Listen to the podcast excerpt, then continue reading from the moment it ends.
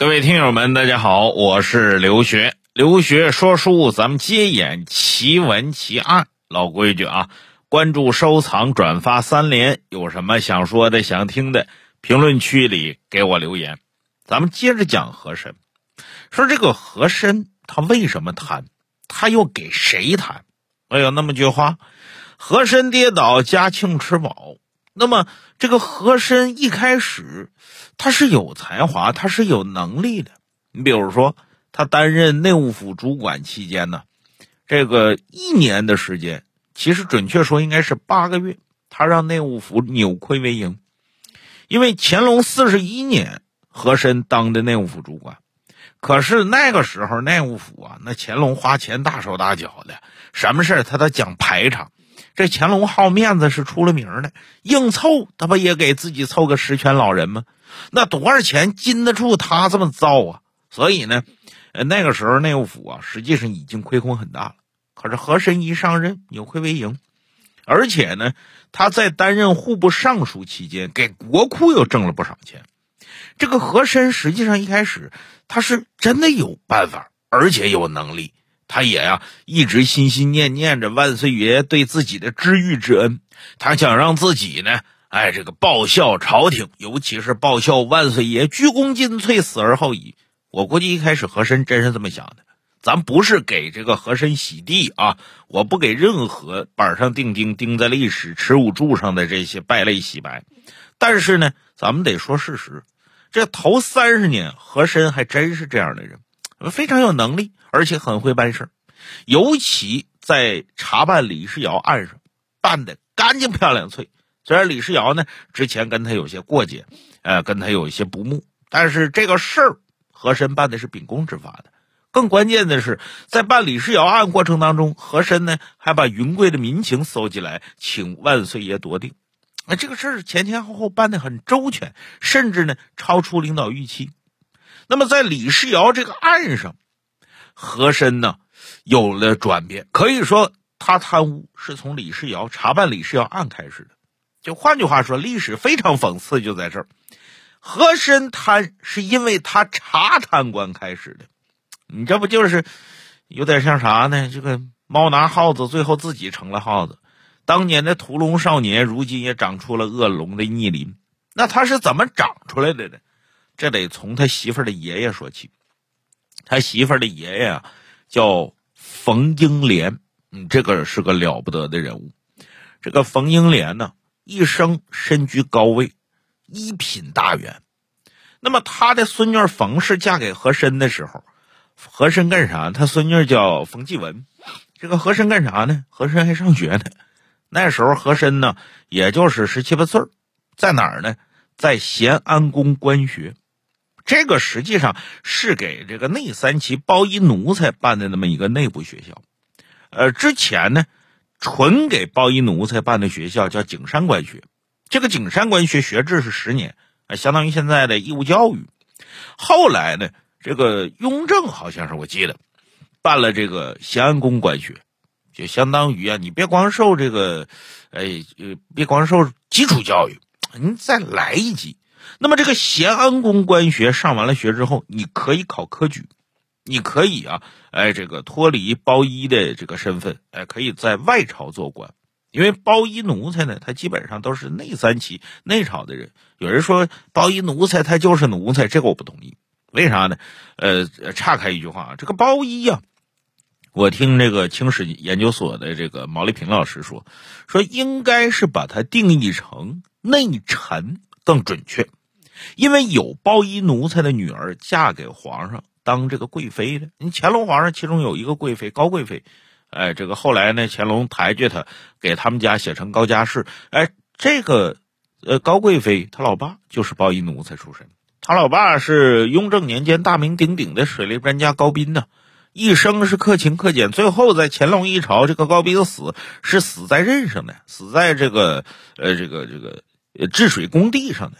有时间咱给各位讲讲这个高斌，也借这个高斌讲讲什么叫包衣奴才啊。当然这是后话，咱们说这个呃冯英莲，冯英莲当时呢看孙女啊也是十五六了，该嫁人了，嫁谁呢？他就找，哎，最后听人推荐，说这个咸阳宫官学里边有个和珅，哎呀，这小伙长得又漂亮，学问又好，哎，学习还努力，只不过呢，有点家道中落了。所以呢，这个冯英莲一想，只要人好就行，我们家不用彩礼。这个冯英莲呢，在给这个和珅和他孙女冯继文办这个婚礼的时候，第一没要和珅家的彩礼，第二没让和珅花一分钱。反而是大操大办，全是他花钱，花钱还不算，还给这小两口呢置办了宅子。这个冯英莲一见和珅就非常喜欢，可以说非常看好他这个孙女婿。那么在处理完李世尧案的时候呢，这个乾隆啊想尽各种办法给这个李世尧办了个斩监候，结果不到一年把李世尧给放出来了。放出来之后官复原职，和珅百思不得其解呀。和珅心话说：“这怎么回事呢？嗯，这当年皇上可是咬牙切齿的恨他啊！中间是说了一堆他好话，但斩监后这么快就给放出来，这其中到底是什么弯弯绕？他想明白，想明白怎么办呢？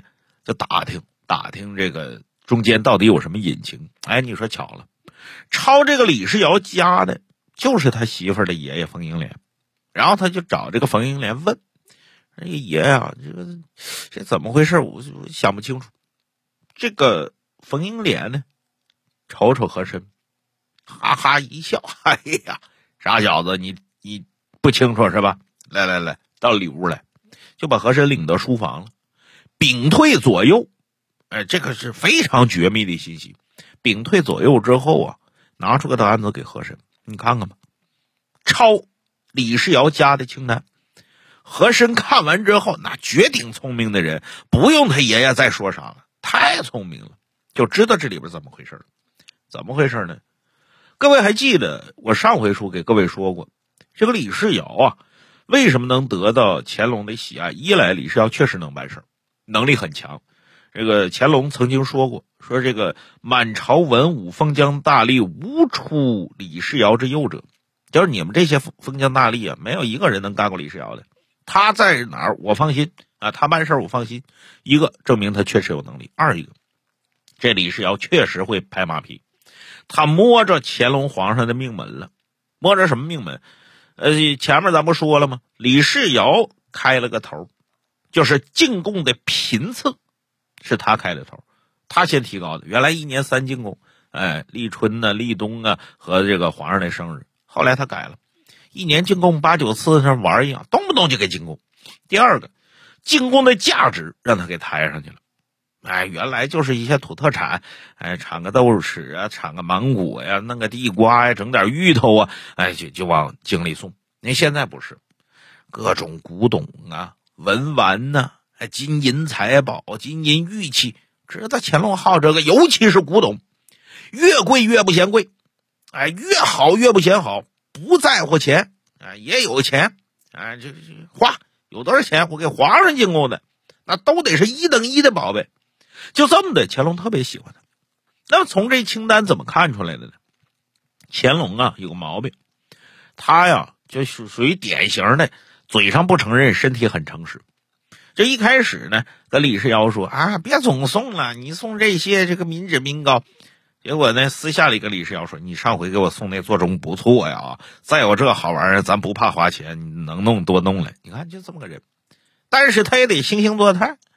这个每次呢，乾隆守一个比例规矩，给这个李世尧提成，怎么提成呢？逢九退三，就是你进贡九件，我退给你三件。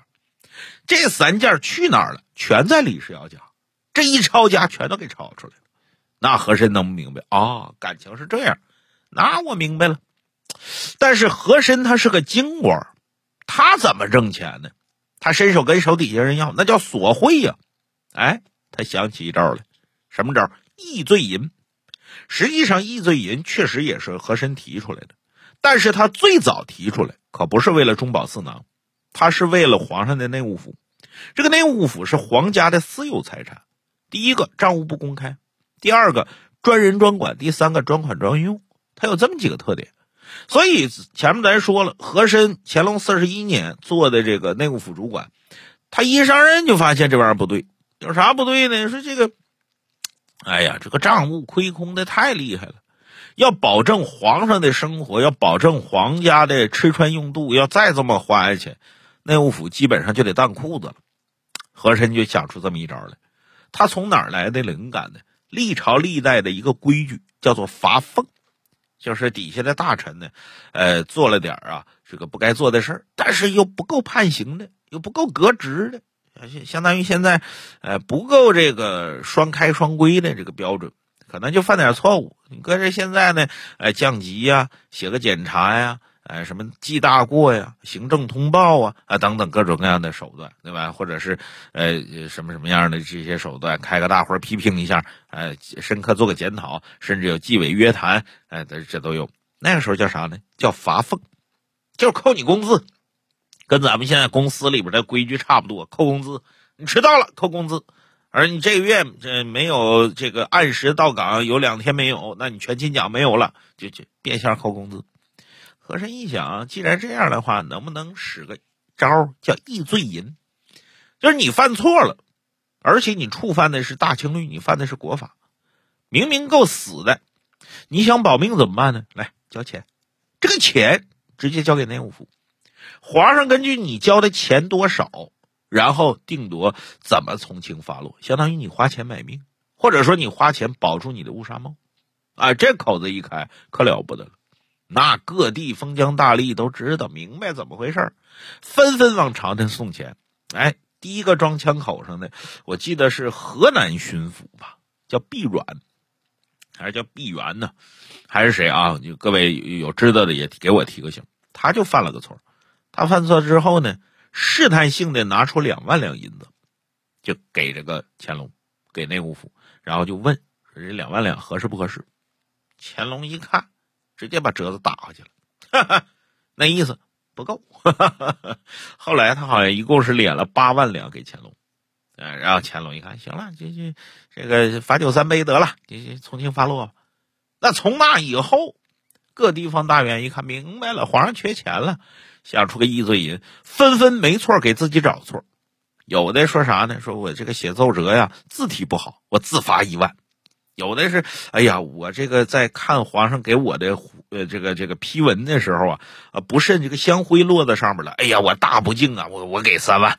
哎，纷纷就来，就这么的。要不和珅凭啥呀？上任八个月，内务府扭亏为盈，他 怎么可能啊？他自己又不会生钱，他不不会点石成金，对吧？那么等查抄完李世尧家，和珅明白了啊，原来皇上好这口，李世尧能，我也能。因此，和珅呢，就从易罪银子开始，就是各地的官员呢，要把这个银子送到内务府，往往得经过和珅，他是内务府主管，哎，然后呢，都得说这个我这犯这个事儿，我大概多少钱？和珅那就管你那个，你说多少钱，你看着办。你要想从我嘴里套出话。你先给我钱，然后我再告诉你实话，我才知道皇上怎么想的。哎，因此不光要自己主动交份易罪银，他还得贿赂和珅。那你说这些人的钱哪来的？还不就是在底下贪吗？为了这个上边的贪，底下就开始完了。上梁不正下梁歪，上有所好下必甚之。我交给你三万银子，我起码我要搂五万到六万，要不然我觉得我冤。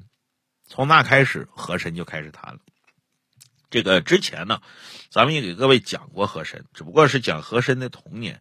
然后呢，我在评论区里边啊，呃，看到了有一位听友是这么留言的，他说没有记录证明和珅贪的是官家银子。对，哎，这位听友说的非常对，呃，我对他的这个严谨性表示非常的佩服。啊，经常有这些听友呢，呃，在在给我提意见，说老刘，你这说的不严谨，你那说错了。我特别感谢各位听友，但是呢，唯独这位听友说的这个我不同意。为什么？为非得贪官家的钱才叫贪吗？不一定吧。和珅要的是底下人的钱，一来这算索贿，你搁这现在他也他也够崩的了。一来这索贿，二来带坏了官场的风气。这所有的人，甚至到后来和珅买官鬻爵，也都是私下偷钱，呃，私下这个跟地方官要钱。那你说地方官给他送这个钱，算什么钱？算不算国家的钱？你想过这个问题没有？哎，因此上呢，整个这个乾隆的后半生，在和珅的陪伴下，哎，这个乾隆是越来越有钱，花钱也越来越大手大脚。下江南他建了三十座行宫，这个钱哪儿来的？多数全是和珅给的。另外呢，这个和珅还各地搜罗各种各样的奇珍异宝去哄这个乾隆开心去。那你说这个钱又是哪来的？那么有人说，那这就是和珅这个给乾隆贪，他自己不贪，和珅自己不贪。我告诉各位啊，现在这个北京大学有一个非常出名的景点叫未名湖，对吧？哎，一提这个未名湖如何如何，当年我我有几个朋友是北大毕业的，我说你给我讲给我讲讲。我没进过北大，我只在北大门口路过过，我挺眼馋的。那保安不让我进，说你这个未名湖到底什么感觉？哎呀，我那几个朋友这家这通凡尔赛，哎，那未名湖，那你哎说啥了？你这可不是你们广州的流花湖啊！你看未名湖如何如何？我当年牵着我前女友。哎，就在未名湖散步，我们吟诗作对，我们畅想未未来美好的明天啊！你见过雪夜的未名湖吗？你看过初春的未名湖吗？你在未名湖旁看过日出啊？这顿谝，我差点拿我这茶壶砸他！我要不怕我这茶壶贵，我真就扔他了。哎，这个未名湖啊，原来是他们家和珅的院子。各位，你查查去，你说他贪了多少钱？那么具体和珅贪了多少钱呢？呃，目前为止学界的争议还是有的，不不算很大，但是争议还是有的。另外呢，这个有这个清史研究所给出了一个比较准确的数据，我没记住，因为最近呢我老刘眼睛长了这个麦粒肿，所以呢这个眼神不太好，不太适合长时间对着电脑，所以我就呃这这我骗各位了啊！您各位有知道的给我。写到这个留留言讨论区。另外，这还有一个话呀，叫“和珅跌倒，嘉庆吃饱”。那意思好像，呃，这个和珅一查一抄他家嘉庆的国库就充盈了。呃，这个话其实也可以上去。为什么呢？呃，也是我听这个清史专家说呀，说这个嘉庆在查抄了和珅之后，在赐死和珅之后呢，嘉庆一朝的国库的这个充盈程度。没有一个指数级的增长，你说和珅跌倒，嘉庆吃饱，你贪了大清朝多少年的钱，也相当于国库的多少倍？但是呢，这个嘉庆一朝，他国库的浮动，尤其查抄和珅前后，他国库浮动啊上下不大，几乎没有什么变化。那就可见，一来呢，查抄和珅家确实超出不少钱来，这个钱已经是天文数字了，但是这个钱去哪儿了，是一个问号。第二个没有大家想象的，呃，那么巨大，啊，当然也不小了。未名湖都已经是他们家院子了，呃，或者是他们家后花园了，或者和珅也是他。那么，呃，讲了这两条，给各位说啥呢？就是我最近一段时间呢，因为这个。十二月份呢，是我四十岁的生日啊，具体哪天我就不告诉各位了啊，各位也不用百度去，百度上那个是错的啊。我看有听友呀祝我生日快乐，说对不起，那不是我生日，你记那天不是我生日，这起码我生日不是十二月初啊。这个过了四十岁之后啊，我有一个明显的变化，这个明显的变化是啥呢？一来我认命，就是我之前不认命，我之前总觉得。啊，这个我命由我不由天，就为啥？呃，那个呃哪吒，呃这个什么魔童降世、魔丸降世那个电影那个动画片，就那么让人热血沸腾，就因为他喊出那句话：“我命由我不由天。”那确实，在你困难的过程当中，呃，你在困境中用这些话激励激励自己是可以的。但实际上这句话呢，我越来越不认同。什么叫我命由我不由天？你的命可能在冥冥之中就已经注定了。比如说，你出生在什么家庭，你未来会从事什么行业，甚至你这一生能赚多少钱，好像已经命中注定了。就我们绝大多数人这一生都不可能大富大贵。当然，我希望听我的人都能够多多赚钱。哎，但是呢，呃，你赚多少钱，实际上已经注定了啊。呃，尤其过了四十岁之后。啊，所以呢，我跟我媳妇儿有一次 我们俩闲聊天的时候，我就跟她说：“哎呀，我说呀，我是认命了。就是当时我跟我媳妇谈恋爱的时候呢，呃，我带她去上游游戏厅玩游戏去，因为我媳妇儿呢，呃，一辈子当兵，她，没怎么接触过这个社会，带她去玩游戏，抓娃娃呀什么的。哎，最后剩一个游戏币，然后我就跟这个我媳妇说：“我说这个游戏币啊，你给留好啊，将来呢，你可以拿这个游戏币跟我提一个要求，就玩把小浪漫呗。这这谈恋爱的时候，哥们这招可多了。你各位有不懂的，你问问我，我给你出招。啊，我媳妇当时很兴奋，然后呢，就拿着这游戏币说：啊，将来你给我买别墅。我这大嘴一张，行，没问题。结果呢，那那天我跟我媳妇谈，我说这个那当年那游戏币也你放哪了？我媳妇说早早不知道放哪去了。你过日子这么些年了，结婚七八年了，谁谁还管那玩意儿？我说这个不管管不管，这个当时你说那话我记着了。你说这个要个别墅，我说咱家现在呢，你说能不能买得起别墅？能，但一定不是在广州，对吧？你比如说我上清远，清远有些很偏的地方，那也有别墅区，两三百万就是一套别墅。你说我老刘在广州打拼了这么长时间了。我房子我又我有那么一两套了，我把那俩房子全卖了，然后去就凑个两三百万贷款去买个这个别墅，不是说买不起，买得起，但是这个别墅不是你想要的，你想是在广州要个别墅，我说对不起，你老公真没这个实力啊，这辈子都不可能了。我媳妇 当时呢，呃，也没有特别失望，就说哎呀，看来你认命。我说是啊，咱们得认命，咱们就是小老百姓，多了你也别想，旁的你也别想。这是第一个，我认命了。第二个，我越来越认清，人活在这个世界上，你挣多少钱，你当多大官，你有多少社会地位，其实它不足以衡量你这个人的人生是否成功。就在我看来，一个人的人生是否成功，他其实有更多的衡量维度，比如说。你有没有完成作为一个人在这个社会，在这个世界上，你完成你的社会责任？最起码的，嗯，孝敬父母，哎，然后呢，赡养子女，呃，或者是供养子女也好啊，把孩子抚养长大，并且让孩子成为一个起码对社会无害的人。我不指望他有用，起码他无害，对吧？这是第一个。第二个，就是你能不能按照你自己的原则。快乐幸福的过这一生，这个原则首先不能跟道德法律相冲突。你比如说我，我就希望能够在这个话筒前，每天跟各位嘚啵嘚啵嘚讲点故事啊，聊点天啊，能博您哈哈一笑，在紧张忙碌的工作当中，能够给您十几二十分钟的一点点小的放松和小的快乐。哎，我挺知足。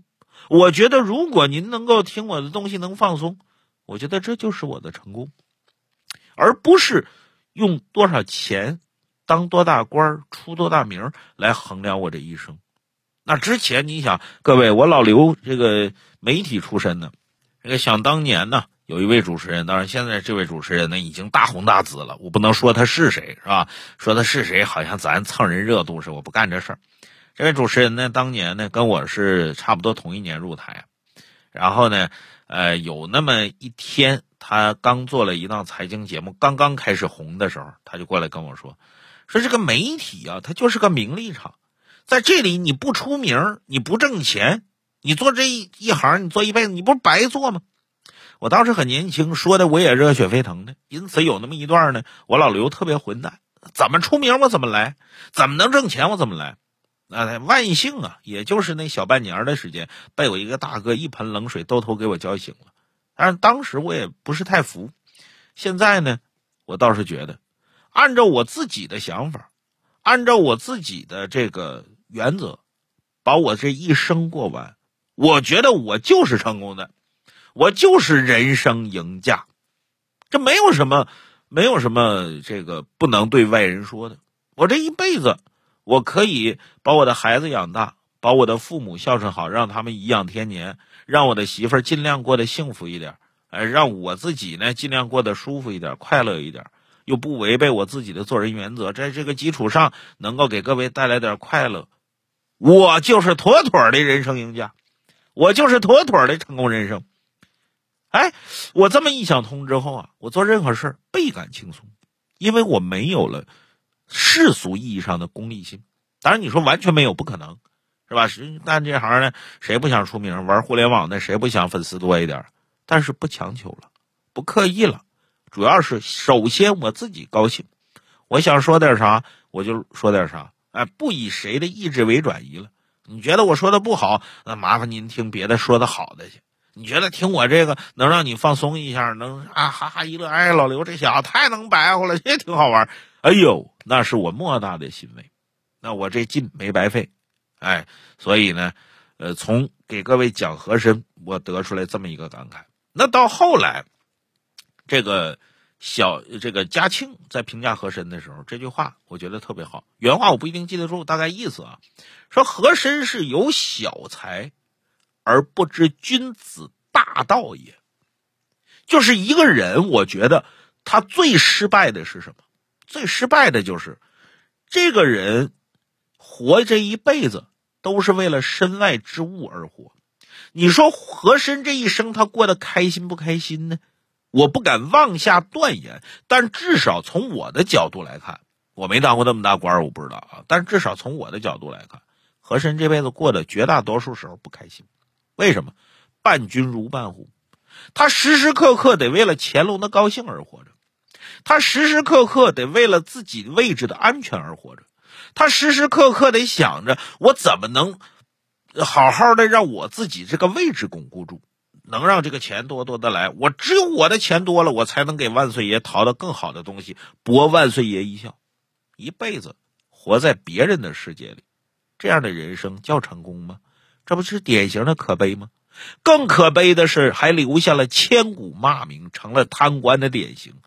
最可悲的是，和珅的这些行为，直接或者间接的导致了清朝官场后来的腐败，整个乌烟瘴气。